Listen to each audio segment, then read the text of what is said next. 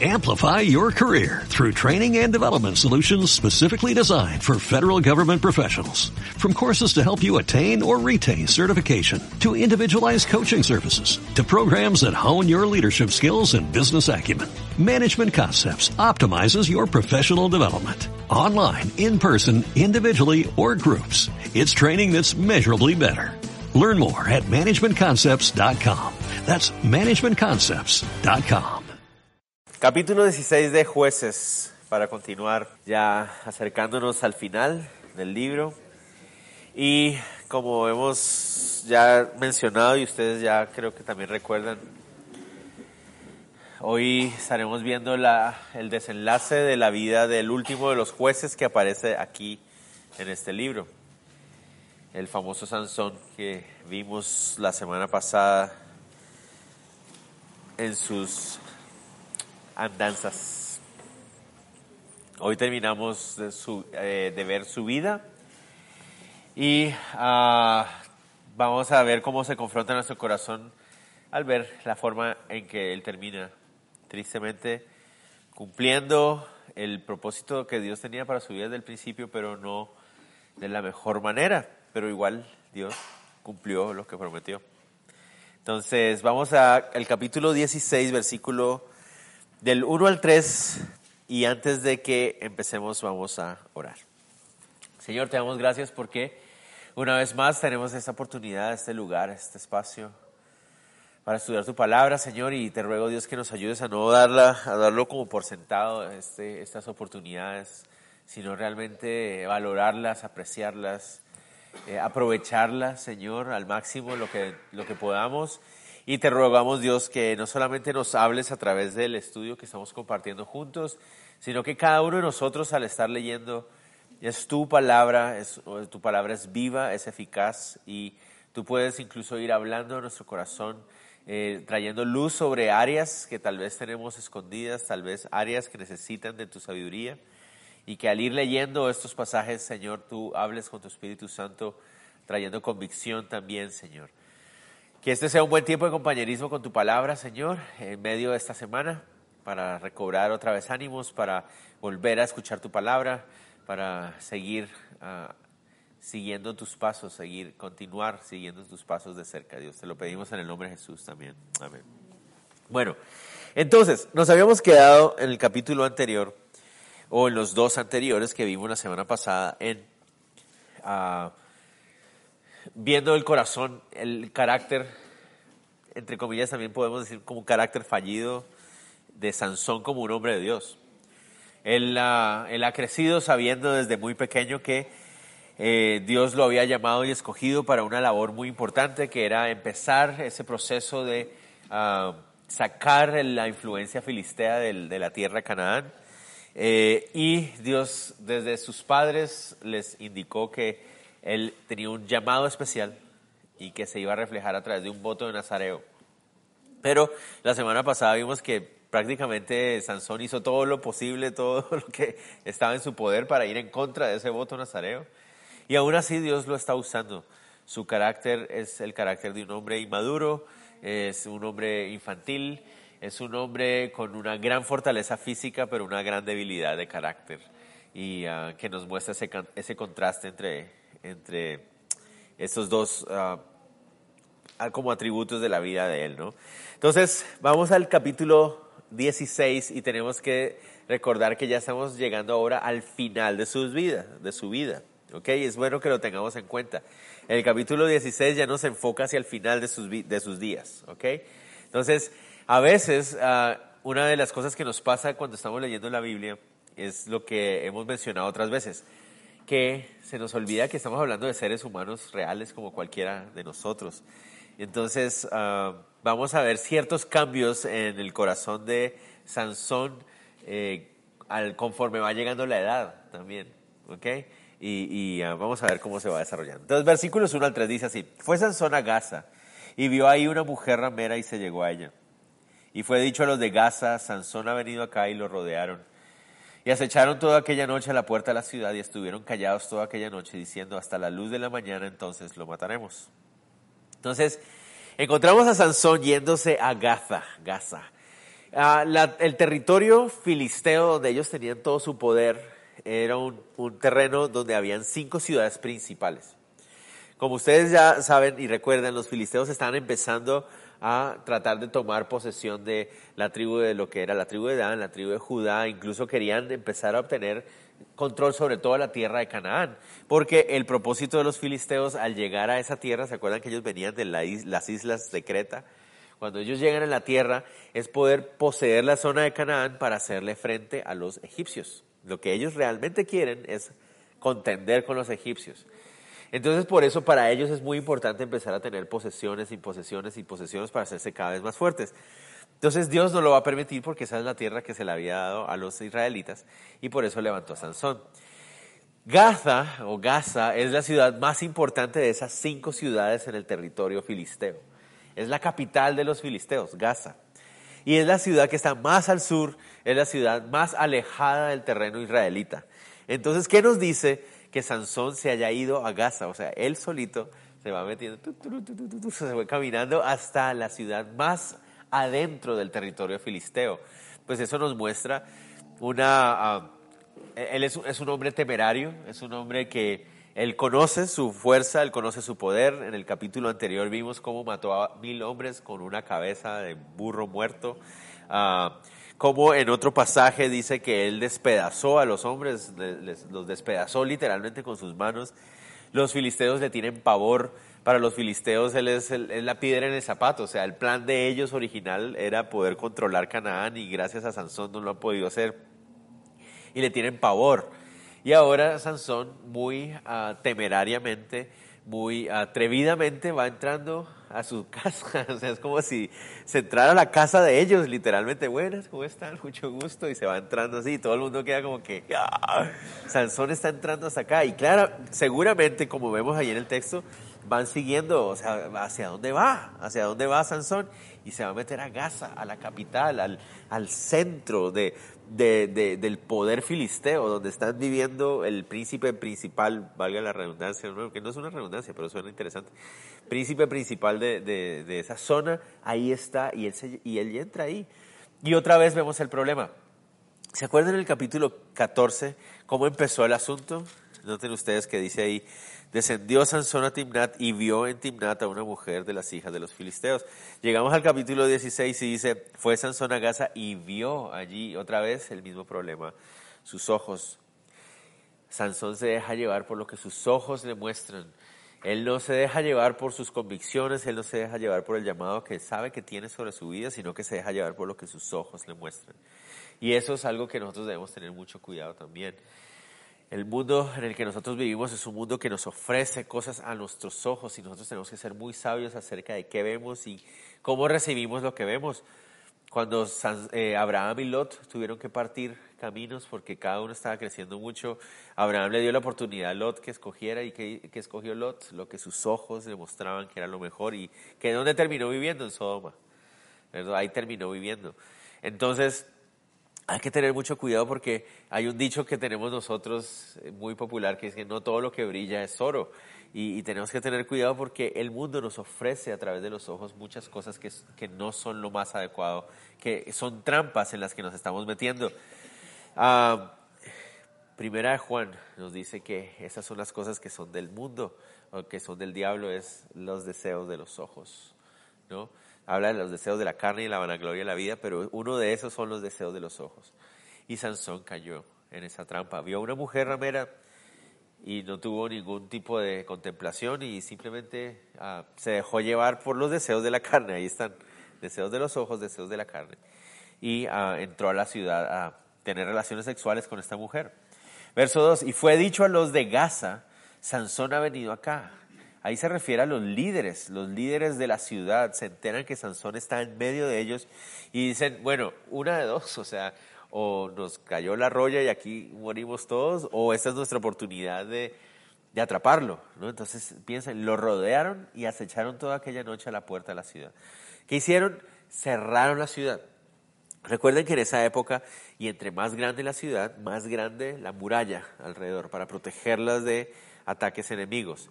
Entonces cerraron las puertas de manera que Sansón no pudiera escapar fácilmente. ah, y pareciera ser que están pensando como mucho cómo van a actuar, ¿no? Porque dice que esperan hasta que sea la luz de la mañana.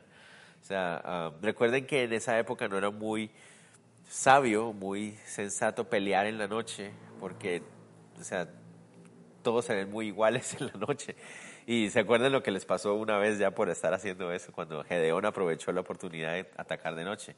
Entonces ellos están pensando, bueno, ¿cómo vamos a hacer? Esperemos hasta la mañana, por ahora pongamos la puerta bajo llave. Estamos hablando no de una puerta como esa, obviamente, ¿no? Ustedes ya se pueden imaginar, estamos hablando de un, un, muro, una muralla, y estamos hablando de una gran puerta, un portón gigante de madera, seguramente cubierto con algún tipo de metal, porque lo muy común en esa época era incendiar la, la puerta para que se quemara, entonces la cubrían con metal. Estamos hablando de una puerta que tiene unos, seguramente unos de esas barras como troncos en la parte de atrás para, o sea, no es simplemente abrir la puerta y entrar. Estamos hablando de una gran puerta. Y ellos dijeron, bueno, al menos lo vamos a tener aquí encerrado y no se va a poder escapar mientras pensamos qué hacemos, cómo lo detenemos. Pero Sansón, él, él, él sabe. o sea, no crean que Sansón entró a Gaza pensando como que, ah, no, solamente voy a entrar a buscar una ramera y, uh, y pues a ver qué pasa. No, o sea, él sabe que lo están siguiendo. Recuerden que para ese momento seguramente ella lleva 20 años de estar siendo una piedra en el zapato de los filisteos. Ya son 20 años. Eh, entonces Sansón sabe, seguramente voy a llegar y me van a estar vigilando y van a tener una idea de qué van a hacerme, pero no me importa. Eso es la definición de temerario, ¿verdad? Por eso, por eso no. Entonces, uh, temerario, o sea, sin importar las consecuencias. O sea, yo sé que yo puedo hacerlo y entonces no importa. Yo sé que algo van a tratar de hacer. Seguramente van a tratar de atraparme, van a salir con cuerdas, algo van a tratar de hacer. Ni, siquiera soltándole un león lo pueden atrapar. Ustedes ya saben qué hace él con los leones. O sea, no sé si me voy a entender. Entonces Sansón, ah, no importa. ¿Y eso qué muestra? Arrogancia otra vez, orgullo, arrogancia, está confiando en sus fuerzas, está confiando en su capacidad y, uh, pero aún así el Señor está usando eso. Dice en el, en el 3, más Sansón durmió hasta la medianoche. Lo sorprendió, ellos están esperando que se levantara en la mañana, pero él se levanta a medianoche. Y a la medianoche se levanta y estoy seguro que las, los guardias están viéndolo. O sea, me hago entender. Se levantó, se levantó. ¿Y ahora qué hacemos? ¿Lo atacamos? No, espérate, a ver, vamos aquí a ver qué hace, porque ese tipo nadie lo puede vencer. ¿Y qué hace? A la medianoche se levantó, tomó las puertas de la ciudad con sus dos pilares y su cerrojo. Los dos pilares se refiere no a las, a los muros en sí, sino a los dos postes de madera que se ponen, bueno, como en todo, el marco de la puerta, pues como cualquier puerta. Simplemente, y esos estamos hablando de unos postes que están clavados con profundidad en el suelo. O sea, no sé si me voy a entender. Tienen que sostener y toda la cosa. Entonces Sansón suelta esos postes, los saca del suelo, los saca los dos, desarma la puerta, ¿no? Y se monta esa puerta en los hombros y empieza a caminar. Aunque se las echó en el hombro, podría indicar que, nos, que los postes se los echan en el hombro nada más uh, y no todas las puertas en sí. E, es la discusión también. No sé si no se sabe si está arrastrando las puertas y solo llevando los postes o solo se llevó los postes y dejó la puerta tirada que puede haber sido también. Y se fue y la subió a la cumbre del monte que está delante de Hebrón. Entonces, el monte de Hebrón es un monte que está uh, bastante lejos, de hecho, y eso hace que muchas personas se pregunten si realmente fue hasta allá. El monte Hebrón está en la, tierra de Judá, está a 60 kilómetros de ahí, y estamos hablando que los postes estos que él está llevando pueden estar pesando casi media tonelada. Entonces, muchos se preguntan, ¿se llevó media tonelada de peso por más de 60 kilómetros? No necesariamente, porque si ustedes leemos bien ahí dice, y la subió a la cumbre del monte que está delante de Hebrón. Entonces, no se refiere que fue hasta el monte Hebrón, sino a un monte desde el cual se veía Hebrón. Israel no es una tierra con muchas montañas como las nuestras, entonces cuando hay una gran montaña es fácil verla desde lejos. Entonces es muy probable que se refiera a un monte en la zona de a Gaza, desde el cual se lograba ver el monte de Hebrón, y ahí ponen los dos pilares en una, en una forma de ah, burla también de ellos, humillando la ciudad. Aquí están sus dos pilares. ¿Dónde está la puerta? Aquí tengo la puerta, ¿no? Ustedes querían atraparme con su puerta, pues miren qué hice con su puerta. Me la llevé. ¿Y qué es lo que va a pasar con esta ciudad sin puerta? O sea, es una ciudad que en cualquier momento puede ser atacada. Y ellos saben, o sea, los dejó prácticamente humillados y ah, vulnerables. Eso simplemente para mostrarnos el contraste de lo que viene a continuación. Uno se puede preguntar por qué empieza así el capítulo 16, hablándonos de este evento con esta ramera. Bueno, vamos a ver que tiene mucho que ver porque nos habla de el contraste entre la relación con la ramera y el contraste con la relación con la mujer que vamos a conocer ahorita. Verso 4. Dice así, después de esto aconteció que se enamoró de una mujer en el valle de Sorek, la cual se llamaba Dalila. Apareció la famosa Dalila. ¿Cierto? Cuando nosotros hablamos de Sansón, el nombre que está inmediatamente asociado con Sansón es Dalila, a pesar de que solo comparten 16 versículos de historia juntos. O sea, son tres capítulos de la vida de Sansón y solo 16 versículos son con Dalila, pero eso es lo que nos viene a la mente siempre hablamos de Sansón. El texto aquí cambia, noten ustedes que en el caso de la mujer filistea Timnat y en el caso de la mujer ramera de uh, Gaza, él la vio y la deseó solamente con una atracción física del momento. Pero con, con Dalila es diferente. Él con Dalila dice que se enamoró y la palabra literalmente viene de la misma raíz de la palabra amor, ahaba en el, en el hebreo. Viene de la misma raíz y se refiere al amor de un afecto de un hombre por una mujer. O sea, él se enamoró de esa mujer literalmente. En el caso de, de, Sansón con Dalila no es simplemente un capricho de un momento, no es solamente un asunto de un deseo de los ojos y una atracción momentánea, o sea, él realmente se enamora de esta mujer. Hay mucho más que atracción. Y aquí viene uno a preguntarse, por, o sea, ¿qué pasó? O sea, ¿por qué con Dalila sí se enamora? ¿No? ¿Qué pasó? Recuerden, es muy probable que para este momento Sansón tiene entre 40 y 50 años ya. O sea, ya es un, es un hombre joven todavía. pero ya un poquito más avanzado, ¿verdad? pero ya un poquito más avanzado en edad, a lo que se refiere es, ya él uh, tiene que sopesar las cosas de una manera diferente. Uh, que, o sea, un hombre en esa edad eh, en Israel es un hombre que ya está casado, es un hombre que tiene una vida ya establecida, ¿verdad? Pero Sansón no, o sea, Sansón por dejarse llevar por sus deseos, por su arrogancia, por su temerosidad. Uh, él no ha podido construir eso y aparentemente hay gente que lo llama la crisis de la edad media en los hombres, de la sí, middle age crisis. Uh, aparentemente él está en esa, en esa búsqueda de, bueno, ¿y, y yo qué? O sea, y está como dispuesto a, a establecer una relación con alguien, pero no puede ser cualquier mujer. Ya él intentó con las filisteas porque tiene, o sea, tiene esa como cosa de estar buscando las filisteas, obviamente. Uh, y, pero ¿quién es Dalila? Muchas preguntas se surgen acerca de Dalila. ¿Es ella una mujer filistea o hebrea? Bueno, el nombre Dalila no es un nombre que tenga raíz uh, filistea. Entonces, para muchos, Dalila es una mujer hebrea. Pero la cosa es que nadie sabe con exactitud qué significa su nombre. Hay una infinidad de opciones de qué puede significar su nombre porque es muy confuso su origen. Para algunos significa la que debilita, para otros significa cabello largo, para otros significa coqueta. La verdad es que no es fácil saber qué significa su nombre, pero lo que podemos saber es que su nombre no tiene raíces filisteas, pareciera ser que es una mujer hebrea. Muy interesante. No sabe, la verdad es que nadie lo puede saber con seguridad, pero sería aún... ¿Qué es lo que ustedes piensan cuando piensan en Dalila? ¿Qué es lo primero que les piensa? Seductora y traidora, ¿verdad? Es lo que uno piensa. Si ella es hebrea, pues eso se fortalece aún más que es traidora, ¿verdad? Porque no solamente traicionó la confianza de Sansón, sino que también traicionó su propio pueblo. La verdad es que no lo podemos saber. Pero con seguridad Dalila no es una mujer joven, muy joven en el sentido de mucho más joven que, que Sansón.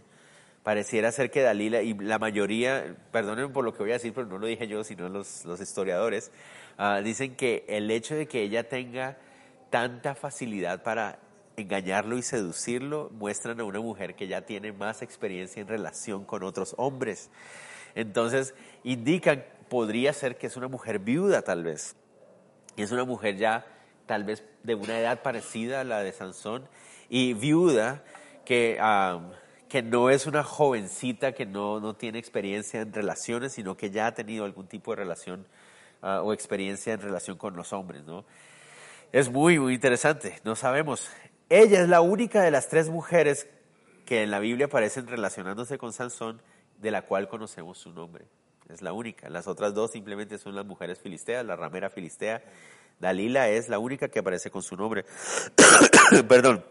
Entonces, no, no es muy probable que Dalila sea una ramera o algo así, ¿no? Pareciera ser que es una mujer tal vez eh, viuda, ah, de la misma edad aparentemente podría ser, de Sansón, y Sansón se siente atraído hacia ella porque Dalila ah, necesita también de un hombre en su vida. ¿Me entender? Porque las mujeres viudas las pasaban muy mal. Cuando no tenían hijos, varones sobre todo. No sabemos si ella tiene hijos o no, eso queda por fuera de, los, de la información que tenemos.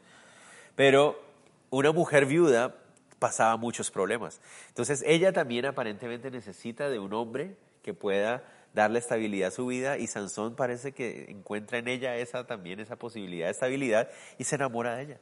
Se enamora de ella. Los filisteos que están cansados de intentar vencer a Sansón a través de eh, la fuerza, durante estos 20 años han fallado miserablemente una y otra vez Sansón los ha humillado y los ha humillado y los ha humillado y los, ya los filisteos ya no se aguantan más esta situación. Ah, recuerden, los filisteos controlan esa zona. Otra razón por la cual podemos pensar que ella es hebrea es porque vive en el valle de Sorek. El valle de Sorek queda dentro del territorio hebreo, muy cerquita de la casa de donde nació ah, Sansón, a diferencia de la Timnat, a diferencia de Gaza, que están en el territorio filisteo, el valle de Sorek quedaba a pocos kilómetros de donde él había nacido, de la tierra hebrea. Pero como los filisteos tenían influencia en esa zona, pudo haber sido filistea también, la verdad. Otra vez no lo sabemos. Pero entonces resulta que se enamora, ¿no? Y el pobre Sansoncito eh, cree que ella también está enamorada de él, enamorada de él. ¿no? Pero aparentemente lo que ella está buscando es estabilidad. Ella necesita un hombre que pueda darle estabilidad económica él está eh, buscando amor, tristemente. Entonces, continuemos. Dice así, y vinieron a ella los príncipes de los filisteos. Ah, hace unos capítulos atrás, ahorita no recuerdo, sabemos que eran cinco, porque son cinco ciudades las importantes. Y dice así, y vinieron los príncipes de los filisteos y le dijeron, engáñale e infórmate en qué consiste su gran fuerza y cómo lo podríamos vencer para que lo atemos y lo dominemos y cada uno de nosotros te dará mil cien ciclos de plata. Entonces vienen los cinco príncipes ah, de, los filisteos y le ofrecen a Dalila la posibilidad de obtener lo que ella está buscando. Ella realmente está interesada en Sansón porque pues nadie puede hacerle daño si ella está con él y porque le da estabilidad como hombre a su vida. Pero estos príncipes aparecen aquí y le ofrecen un trato con mucho dinero de por medio. Esa es otra cosa muy interesante. ¿Se acuerdan cómo fue que los filisteos trataron con la primera prometida para esposa de Sansón? Ayúdanos o si no, te matamos. Pero con Dalila es diferente. Entonces, eso incluso ha llevado a algunos comentaristas a pensar que tal vez incluso Dalila tenía algún tipo de posición o influencia social. Nadie sabe. La cosa es que imagínense ustedes esto. 10 ciclos, 10 ciclos de plata era el pago anual de una persona. 10 ciclos de plata era el pago mínimo, el salario mínimo de un año de una persona. ¿Cuánto le están ofreciendo ellos a él? Le dicen 1100 por cada uno de nosotros. ¿Cuánto es eso en total? 5500 ciclos. ¿Qué está diciendo? Con eso, con ese dinero, ella podía vivir feliz y tranquilamente por 10 vidas más. O sea, no sé si me van a entender. Estamos hablando de que por, lo menos unos 500 años tranquila, ¿me entiendes? No hubiera podido, no hubiera tenido problema. Y eso es lo que ella tanto anda buscando. Porque si realmente ella es una mujer viuda, ella necesita esa estabilidad. Es una mujer sola, por lo menos, no sabemos si viuda, pero sola es. Y entonces ella necesita esa estabilidad, porque en esa época una mujer sola no le quedan muchas opciones. Entonces ella dice, ok, la palabra que usan ahí es, dice en el verso 5, dice, vinieron los príncipes, le dijeron, engáñale. La palabra literalmente significa sedúcele, sedúcelo y sácale la información. Aparentemente Dalila no lo pensó mucho. Versículo 6 dice, y Dalila dijo a Sansón, inmediatamente, se, se puso a la, a, la, a la obra, inmediatamente. Entonces del verso 6 al 14 vemos uh, la forma como Dalila intenta seducir a Sansón una y otra vez para obtenerle la información que tanto necesita. Uh, aparentemente los filisteos creen que la razón de la fuerza de Sansón es una razón mágica. Ellos creen en fórmulas mágicas, cosas mágicas. Y por eso le dicen, engáñate, infórmate en qué consiste su gran fuerza. Esa fuerza claramente sobrenatural. Pero tiene que tener algún tipo de magia. Ahí tiene que haber algún tipo de, uh, ¿cómo se dice? Fórmula mágica, alguna pócima, algo, algo él tiene mágico que le da esa fuerza. Averigua, por favor, qué es. Y Dalila se pone a hacerlo, no, no tiene ningún problema. Se puso manos a la obra y empezó Empieza. Yo te ruego que me declares en qué consiste tu gran fuerza y cómo podrás ser atado para ser dominado. Y le respondió Sansón, si me ataren con siete mimbres verdes que aún no están enjutos, entonces me debilitaré y seré como cualquiera de los hombres. Y los príncipes de los filisteos trajeron siete mimbres verdes que aún no estaban enjutos y ella le ató con ellos. Y ella tenía hombres en acecho en el aposento, entonces ella le dijo, Sansón, los filisteos contra ti. Y él rompió los mimbres como se rompe una cuerda de estopa cuando toca el fuego y no se supo el secreto de su fuerza. Entonces este es el primero. ¿no? Eh, aquí vemos que Sansón y Dalila tienen una relación donde Sansón visita su casa todos los días. Entonces, como les decía, estamos hablando de una relación que ellos están formalizando y Sansón todos los días va a la casa, ¿no? Uno se pregunta en qué trabajaba Sansón, en robarle cosas a los filisteos o qué será que hacía, pero todos los días regresaba a la casa y ella tenía todo preparado, ¿no? Entonces uh, le preguntó la primera vez y él le empieza a responder. Recuerden, ellos creen que esto es un asunto mágico, entonces Sansón empieza a jugar con ella. Uh, él no se imagina lo que ella está haciendo, pero él empieza a jugar con ella, porque ella le dice, dime cuál es la pócima mágica, la fórmula mágica. Y entonces él empieza a dar soluciones ridículas, pero que tienen que ver con magia. ¿no? Porque ustedes dirán, ¿por qué tiene que ver con magia? Porque miren que la palabra que usan aquí, el texto, cuando dice mimbres, la palabra mimbre, ustedes qué se les imaginan con mimbre?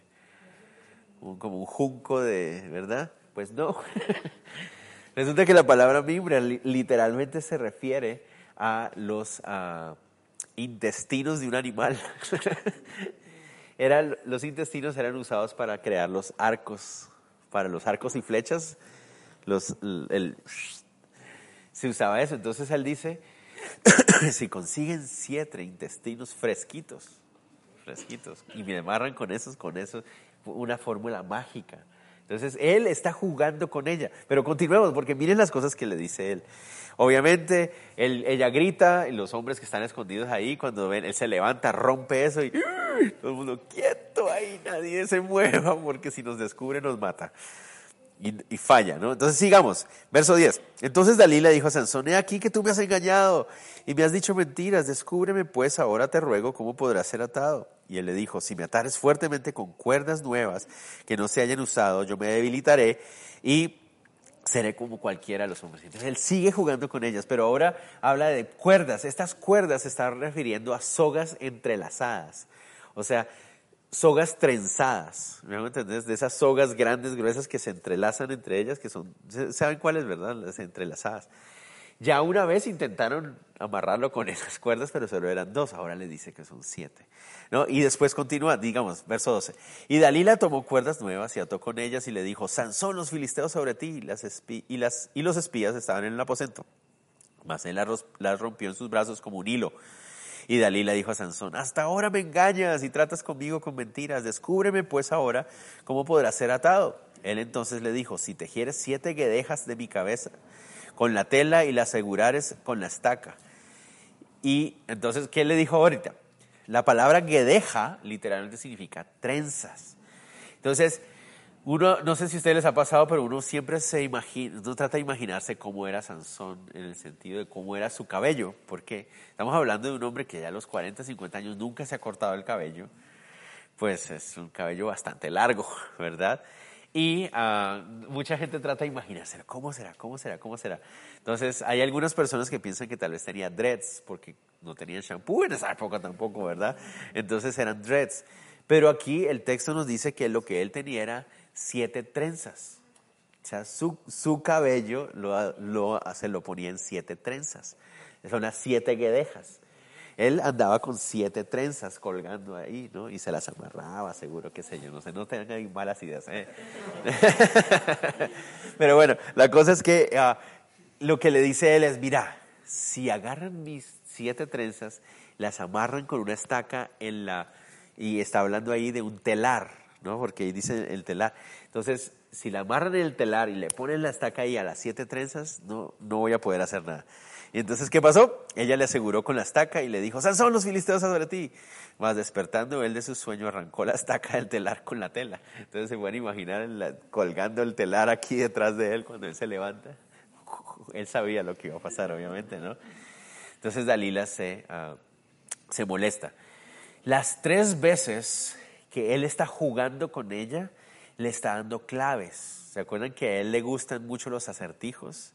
Él es un hombre inteligente, intelectualmente es muy inteligente, es un hombre muy astuto y como decíamos, un hombre de una fortaleza física increíble, una fortaleza intelectual increíble, pero una debilidad de carácter peor que las otras dos. Entonces, eso es peor aún. Yo prefiero mil veces tener un, carácter firme que, firmeza corporal o lo que sea. Él está jugando con ella. ¿Por qué? Los mimbres verdes, él le dice, son siete. ¿no? Entonces ahí ya le está dando la clave. Él tiene siete. En, el primer cosa, en el primer uh, secreto falso que le da, le da la clave que está hablando de siete. Y ella pudo haberse dado cuenta que tiene siete, pero no lo dio. Después habla de sogas entrelazadas. ¿Me entender? Le está dando la siguiente clave. Son siete trenzas, ¿no? Y ella no le está dando cuenta. En la tercera, ya incluso él va más allá y le dice, es mi cabello. ¿Me a entender? Y ella no lo entiende todavía, ella no lo está captando. Pero él, ¿qué está haciendo con ella? Está jugando con ella. Tal vez él lo siente como si fuera un jueguito romántico con su novia, ¿no? Está jugando con ella, riéndose, porque él es temerario, él ya no le tiene temor a nada porque él cree que él puede vencerlo todo. Entonces está jugando con ella. Pero no contaban con lo que venía. ¿Se acuerdan del juego de la semana pasada? el tigre, el león, Sansón y Dalila. Dalila era mucho más fuerte en esta área y él no se lo esperaba. Verso 15. Y ella le dijo, ¿cómo dices yo te amo cuando tu corazón no está conmigo? Tú dices que quieres tener una relación de amor conmigo, pero mira, no, no confías en mí. Si queremos estar juntos, tienes que ser capaz de poder confiar en mí todo. No podemos estar cubriéndonos y decir, no me has descubierto aún qué consiste tu gran fuerza. No podemos tener secretos. Si tú realmente... Eso es básicamente lo que ella le está diciendo. Y empieza a manipularlo. Y por primera vez Sansón, miren cómo se siente. Dice, y aconteció que presionándole ella, la palabra es hostigándole, es lo que significa esa palabra cada día con sus palabras e importunándole, su alma fue reducida a mortal angustia. ¿Qué significa eso, reducido a mortal angustia? Esa frasecita es la frase que se usaban cuando se cortaba una plantita hasta tal punto que quedaba casi como si no existiera la planta. O sea, esa es la palabra que usaban. Iban cortando ramas, ramas, ramas hasta que se cortaba y quedaba ahí el tronquito ahí, ya se murió, o sea, ya no queda nada de la planta. Así se sentía el alma de Sansón cortito, reducido, y dice mortal angustia. ¿Qué es lo que sintió Sansón en ese momento? Recuerden, este es un hombre que lleva 20 años siendo la piedra de tropiezo para los, los filisteos y no tiene una relación formal no, no tiene familia. Para los hebreos y para, de hecho, no solo los hebreos, sino todo el Medio Oriente, tu descendencia es supremamente importante. Él no tiene una relación con nadie y él, de tanta presión y manipulación que esta mujer le estaba haciendo, él dijo, tal vez voy a perder a esta mujer. ¿Me entiendes? Y su alma se y dijo, bueno, pues le voy a decir. Pero no solamente le dijo eso, miren lo que viene. Esa es la parte donde está muy triste el asunto. ¿Qué hizo don Sansón? Le descubrió pues todo su corazón. Muy importante tener eso en cuenta. Descubrió todo su corazón. Y le dijo, nunca a mi cabeza llegó navaja, porque soy nazareo de Dios desde el vientre de mi madre. Si fuera rapado, mi fuerza se apartará de mí y me debilitaré y seré como todos los hombres. Viendo Dalila que él había descubierto qué? Todo su corazón envió a llamar a los principales de los filisteos diciendo, venid esta vez porque me ha descubierto todo su corazón. Esa palabra todo se repite tres veces ahí. ¿Qué es lo que quiere decir? Claro, nosotros leemos esto muy robóticamente y pensamos que lo único que le dijo, no, mira, ¿sabes qué? Lo que pasa es que me cortan el pelo. No, lo que él hizo fue revelar todo su corazón. ¿Qué creen ustedes que hizo? Le contó cómo es, o sea, él lo que él quiere es tener una relación seria con ella, él le está amenazando y le dice, no vamos a poder estar juntos si tú no confías en mí, tenemos que estar sin secretos, abiertamente. ¿Qué hace él? Él empieza a contarle todo su corazón, toda su vida. O sea, ¿cómo debe sentirse un hombre? Yo, yo no me puedo imaginar cómo se siente un hombre que ha matado miles de personas. O sea, ¿cómo está su corazón? ¿Cómo puede sentirse un hombre que ha despedazado gente con las manos? O sea, ¿se pueden imaginar ustedes cómo se siente él en su corazón? Eh, él sabe que le ha fallado a Dios una y otra y otra y otra vez. Cuando Dios tiene un llamado sobre su vida desde chiquito, desde bebé, Él sabe todas esas cosas. Entonces, ¿qué es lo que Él está haciendo con ella? Abriendo su corazón, contándole. Porque si no, ella hubiera desconfiado otra vez. Si hubiera simplemente hubiera sido, no, fíjate que si me cortan el cabello, si hubiera sido solo eso, ella no le hubiera creído, porque ya tres veces le había hecho. No, esta vez porque ella sabía que le había dicho la verdad. Porque le había abierto todo su corazón. ¿Qué pasó? Sansón se hizo vulnerable ante ella. Por primera vez, él abiertamente descubre su vulnerabilidad, reconocimiento de debilidad. Por primera vez, él reconoce delante de una mujer o delante de otra persona cuál era su debilidad y abrió su corazón a la persona incorrecta y pagó las consecuencias. Jóvenes, por favor, ustedes que estén aquí, no le abran su corazón a la persona incorrecta. Hay personas, a la, hay, va a haber una persona a la que sí tienen que hacerlo, pero que no sea la incorrecta, porque si no van a haber tristes consecuencias. Y Sansón pagó esas consecuencias. Miren lo que pasó, Dalila lo escuchó ¿Qué pasa cuando uno le abre todo el corazón a, una, a otra persona? ¿Alguna vez lo han hecho? ¿Qué pasa cuando uno abre todo el corazón a la otra persona? Uno confía totalmente en la otra persona de tal manera que uno abre. ¿Qué es lo que termina? Suele terminar sucediendo. ¿Verdad?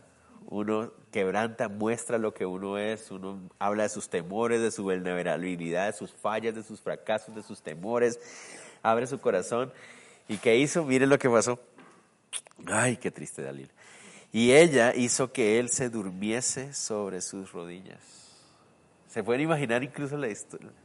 Venga, ya, ahora sí, seremos uno para siempre. Venga, venga, acuéstese aquí.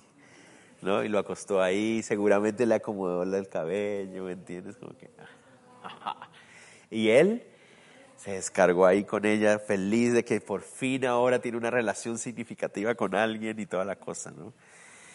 Dice, y llamó a un hombre, seguramente un siervo, un empleado, ¿no? Qué sé yo, alguien de la casa ahí, quien le rapó las siete guedejas de su cabeza. Le cortaron las siete trenzas. Y ella comenzó a afligirlo. Ah, perdón, nos saltamos el de... Y los principales de los filisteos vinieron a ella trayendo en mano el dinero. Ahí venían con el dinero en mano. En los otros tres casos, ¿se acuerdan que los hombres ya estaban en la casa? Eso significa que tal vez para este momento ya los príncipes de los filisteos le dijeron, no, no, ya el trato no va porque no fuiste capaz, ya tres veces nos, nos has fallado. Entonces ella le dice, no, ya, ahora sí, ahora sí lo. ¿Cómo sabes? Porque me abrió todo su corazón, o sea, aquí está llorando, o sea, lo tengo aquí en la mano, en la palma de mi mano. Y miren, esa es la parte más tremenda. Perdón. Le raparon los siete guedejas de la cabeza y ella qué empezó a hacer? Afligirlo. ¿Qué significa eso? La palabra afligir ahí significa a oprimirlo o humillarlo. Eso es lo que significa la palabra. ¿Se imaginan ese momento? Él está ahí durmiendo sobre su, su regazo. Él se abrió su corazón, lloró ahí con ella, le contó todo y ella empieza tal vez a humillarlo. Vas a morir, te vas a morir, ahora sí te van a atrapar, algo así. Por, por, pero su fuerza se apartó de él. Y, le, y tal vez de una manera como burlona, cuando él se... ¿Se pueden imaginar la, Sansón por primera vez vulnerable en toda su vida? Y ahora escucha a esta mujer a la que él ama y que le abrió su corazón y empieza ella a burlarse de él. ahora sí vas a caer y él se voltea como que, ¿qué pasó? O sea, no, no, puedo entender, o sea, yo te abrí mi corazón, ¿qué está pasando aquí? Y ella tal vez incluso de forma burlona dice, Sansón, los filisteos sobre ti. Y luego que despertó él de sus sueños, se dijo, esta vez saldré como las otras y me escaparé. Pero él no sabía que Jehová ya se había apartado de él. Ya no había nada que hacer. Le cayeron encima.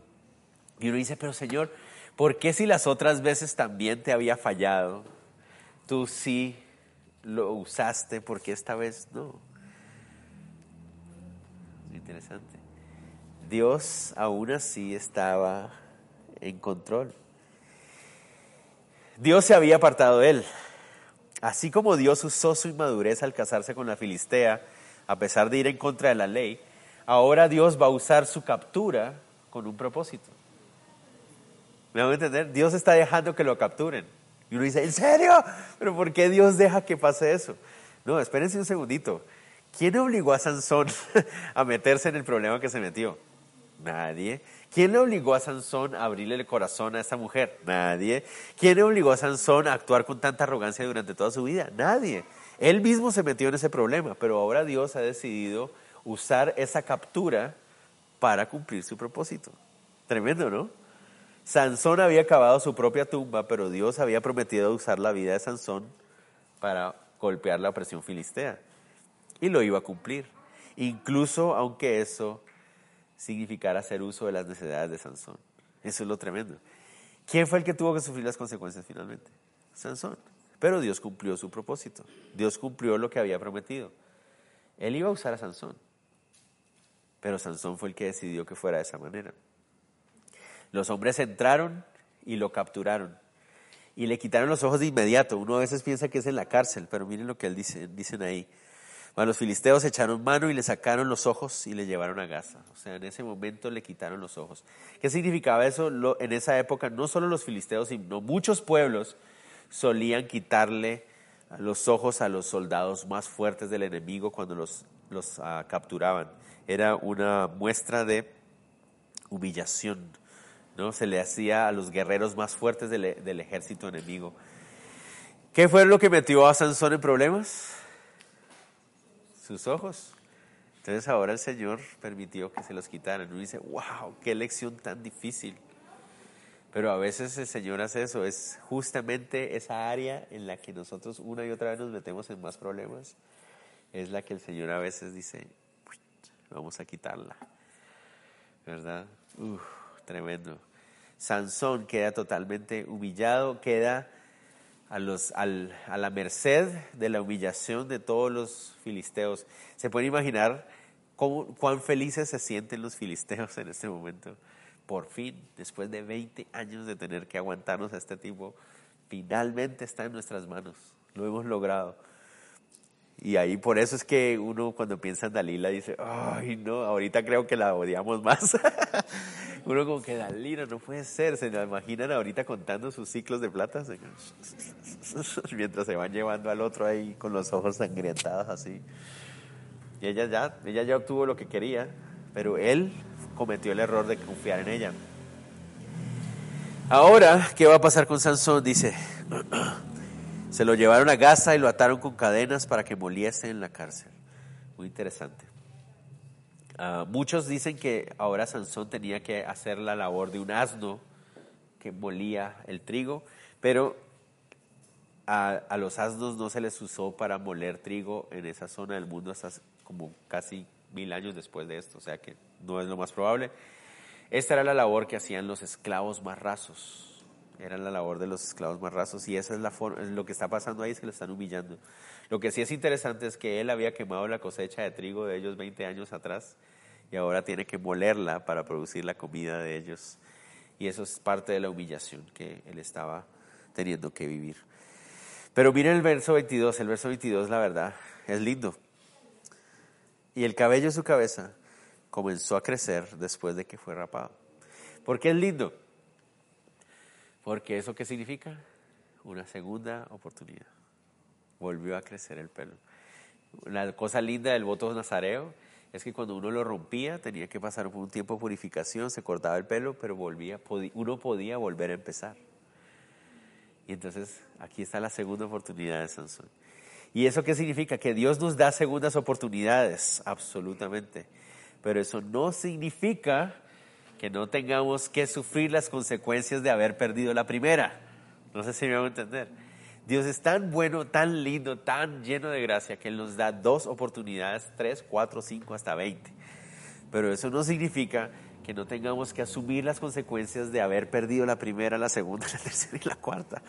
Me van a entender, y eso es lo que le va a pasar a, don Sansón. El cabello, como él, ¿se acuerdan que ellos creían que era un asunto de magia? Entonces no le pusieron mucha atención a eso. Nosotros sabemos que no es un asunto de magia, se, trata de un asunto de llamado. Entonces, no le pusieron mucha atención cuando vieron que volvía a crecerle el cabello. Seguramente varios meses pasaron humillándolo en la cárcel. Pero resulta que llega un momento donde los filisteos deciden celebrar, verso 23. Entonces los principales de los filisteos se juntaron para ofrecer sacrificio a Dagón, su dios, para alegrarse. La palabra alegrarse ahí literalmente significa para hacer parranda. O sea, eso fue lo que decidieron. Vamos a hacer una fiesta para ofrecerle sacrificios a Dagón.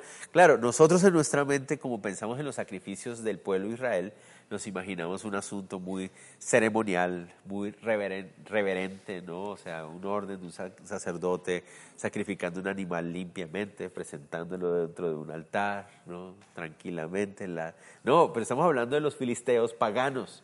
Entonces estamos hablando de sacrificios incluso posiblemente humanos. Estamos hablando de inmoralidad, de orgía, estamos hablando de gran desastre. Eso es lo que está pasando ahí. Nuestro Dios entregó en nuestras manos a, Sansón, nuestro enemigo, y viéndolo el pueblo alabaron a su Dios diciendo, nuestro Dios entregó en nuestras manos a nuestro enemigo y al descubrir y al destruidor de nuestra tierra, el cual había dado muerte a nuestros, a muchos de nosotros. Entonces hicieron gran alboroto, felicidad, alegría, parranda, sacrificios, inmoralidad, no nos podemos ni siquiera imaginar. Están reunidos los cinco príncipes de la zona, o sea, se imaginan el parrandón, o sea, esto no era cualquier cosa, es como si, ¿se imaginan los cinco reyes de los, están juntos todos? Es como cuando los, ¿no? los jefes de los narcos se reunían a hacer sus fiestas, o sea, es una, tiraron la casa por la ventana totalmente y sacrificios a los dioses y todas esas cosas. Y dice, aconteció que cuando sintieron alegría en su corazón, ¿qué significa eso? Cuando ya estaban, ya estaban borrachines, ya, ya bastante embriagados, entonces ahí fue cuando, ¿qué pasa cuando, por qué dice la Biblia que no hay que embriagarse? Porque hay disolución. ¿Qué significa eso? Disolución es desenfreno, no se piensa claramente, hay desorden. Entonces ellos no pensaron claramente y en medio de la borrachera dice, llama a Sansón para que nos divierta. Y llamaron a Sansón de la cárcel y sirvió de juguete delante de ellos y lo pusieron entre las columnas. Literalmente la palabra juguete que aparece ahí es que literalmente jugaron con él, incluso posiblemente físicamente. O sea, lo arrastraron para un lado y para el otro, lo tiraban, lo escupían, a saber qué gran cantidad de cosas le hacían, se burlaban de él. Fue una humillación horrible. Era una gran cantidad de gente la que estaba ahí. Finalmente, sin darse cuenta, termina Sansón entre las columnas del templo. Y ahí es donde Sansón ve las... Bueno, no ve porque está ciego, pero él sabe, sabe dónde está, sabe dónde está y dice, esta puede ser la oportunidad. Y aquí vemos verso 26. ¿Se acuerdan que les había dicho? Sansón solo clamó a Dios dos veces en su vida. Y esta es la segunda vez. La primera vez, cuando había matado a todos estos hombres, mil hombres con una cabeza de burro, y estaba con sed, y una sed literalmente que sentía que se iba a morir, y por su debilidad clamó a Dios. Esta es la segunda vez, lo mismo, totalmente débil, totalmente vulnerable, su segundo clamor.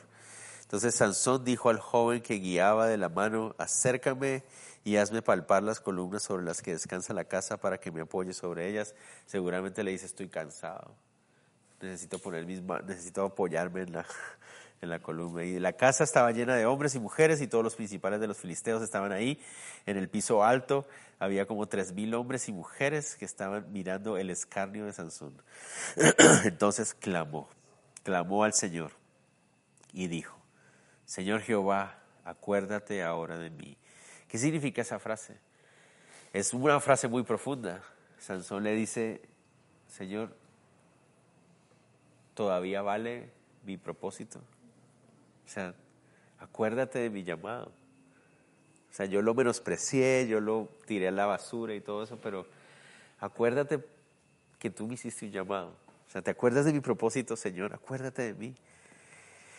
Y fortaléceme para que yo pueda cumplirlo. Te ruego solamente esta vez, oh Dios, para que de una vez tome venganza de los filisteos por mis dos ojos. Y él le clama al Señor.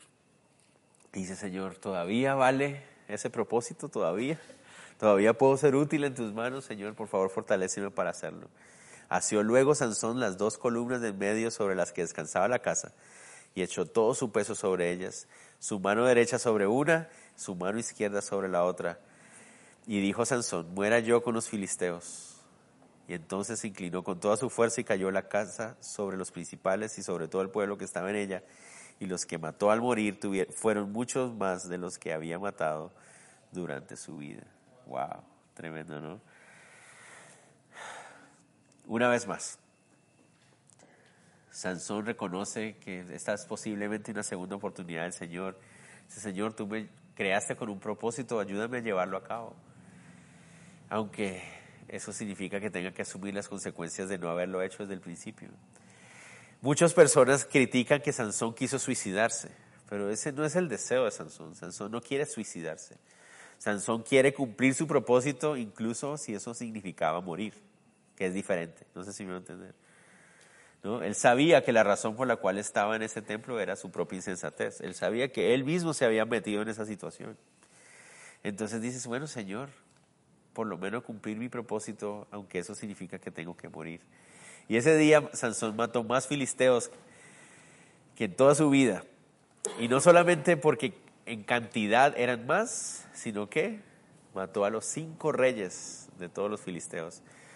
Los reyes de las ciudades filisteas murieron, quedaron totalmente debilitados. Por esa razón, por lo que Sansón hizo ese día, Filistea nunca pudo tomar posesión de la tierra de Canaán. Esa es la razón finalmente cumplió su propósito. Dios le dijo a sus padres, Sansón va a ser el inicio de la caída de los filisteos. Y aquí fue el inicio. Más adelante Samuel va a ayudar y colaborar una parte y finalmente va a ser David el que los termine de destruir para siempre. Pero tremendo, Sansón cumplió su propósito, pero sufrió tanto. El pecado siempre será una tragedia. Y eso es algo muy importante que nosotros lo podamos tener en cuenta. Vivir una vida, un carácter débil, inclinado hacia el pecado, siempre va a terminar en una tragedia, siempre. Es una tragedia. Sansón no debió haber muerto de esa manera, pero él decidió que así fuera. Que aún así Dios se, se glorificó, porque Dios igual se va a glorificar. Nosotros somos los que vamos a sufrir las consecuencias. Cuando uno lee Hebreos 11, se encuentra con la lista, ¿no? ¿Se acuerdan? Hebreos 11:32 dice, ¿y qué más digo? Dice el autor de Hebreos. Porque el tiempo me faltaría contando a Gedeón, a Barak y a Sansón. a Jefté, a David, a Samuel y los profetas. Y uno dice, ¿por qué está Sansón en esa lista? ¿Cómo es posible? ¿Cómo es posible? ¿De qué fe está hablando? ¿Cuál fe tuvo Sansón? Bueno, al final, tal vez estamos hablando de ese momento de fe. Y fue una fe clara. Sansón actuó confiando en que Dios cumpliría su propósito de darle libertad a Israel, aunque eso implicara su muerte. Fue un momento de sensatez en toda una vida. Pero eso fue lo que él creyó en ese momento. Le creyó, a Dios de que él cumpliría su propósito de darle libertad a Israel, aunque eso implicara la, muerte de él. Tremendo, ¿no? ¿Se acuerdan que la forma en que se anuncia el nacimiento de, de Sansón es muy parecida a la forma en que se anuncia el nacimiento del Señor Jesucristo? Finalmente, perdón, solo en este pedacito se pareció Sansón a Jesús. Solo en esto. Pero fue suficiente para cumplir su propósito. Increíble, ¿no? Que, que nosotros nos parezcamos un poquito más, digo yo. que nos podamos parecer un poquito más al Señor. Le creyó a Dios de que Dios cumpliría su propósito, aunque eso significara el morir. ¿Y murió? Murió Sansón. Murió aplastado en medio de un montón de piedras con otro montón de tres mil filisteos incircuncisos murieron también ahí. Algunas personas critican de que es imposible que un edificio en esa, de esa clase en esa época haya matado a tres mil personas. Pero uh, recuerden también que salir mal herido de una situación de esa, o sea, tú puedes haber sobrevivido que te cayó una roca y te rompió el brazo y se te infectó, pero en esa época, si se te infectó, no hay forma, o sea, nadie se salvaba de eso. Entonces puede ser que esté no solamente contando los que murieron en el impacto, sino que los que fueron muriendo después. Seguramente fueron miles y miles. Verso 31.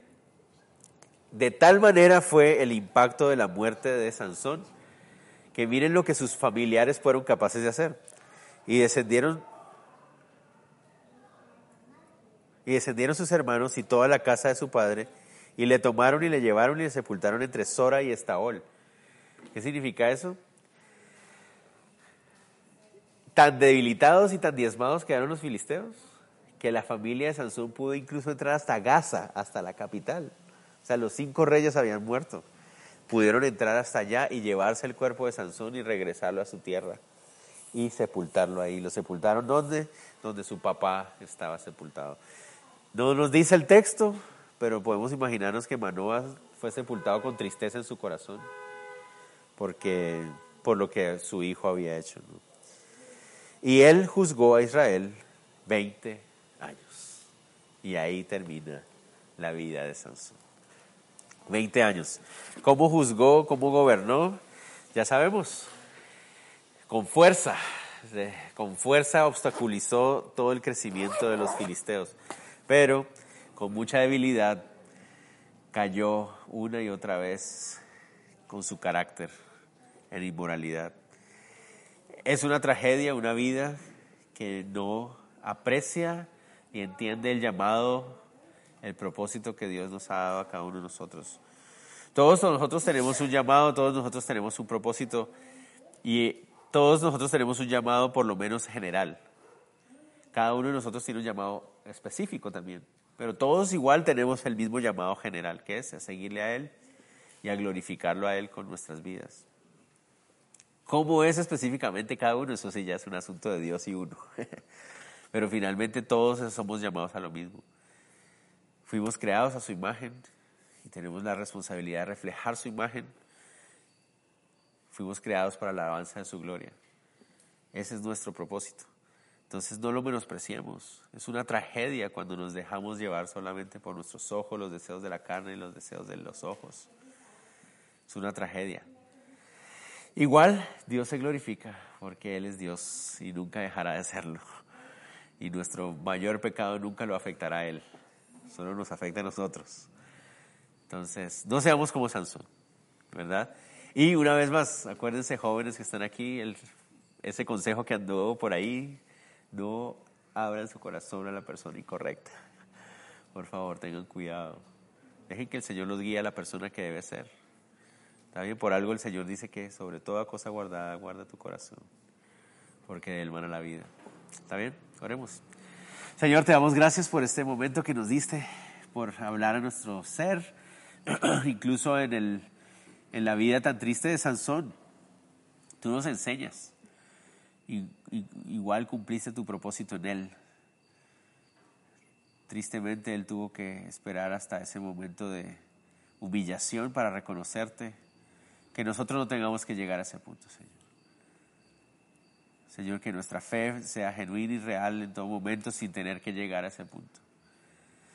Pero incluso si por nuestra necedad llegamos a ese punto, Señor, que incluso en el último suspiro de nuestra vida, Señor, podemos clamar a ti y recordar que eres un Dios de perdón, eres un Dios de segundas oportunidades, eres un Dios que puede glorificarse en nosotros incluso en esos momentos. Pido Dios que nos lleves con, bien a casa, que podamos tener un buen reposo esta noche, recuperar fuerzas y lo pedimos todo en el nombre de Cristo Jesús. Amén. Amplify your career through training and development solutions specifically designed for federal government professionals. From courses to help you attain or retain certification, to individualized coaching services, to programs that hone your leadership skills and business acumen, Management Concepts optimizes your professional development. Online, in person, individually, or groups, it's training that's measurably better. Learn more at managementconcepts.com. That's managementconcepts.com.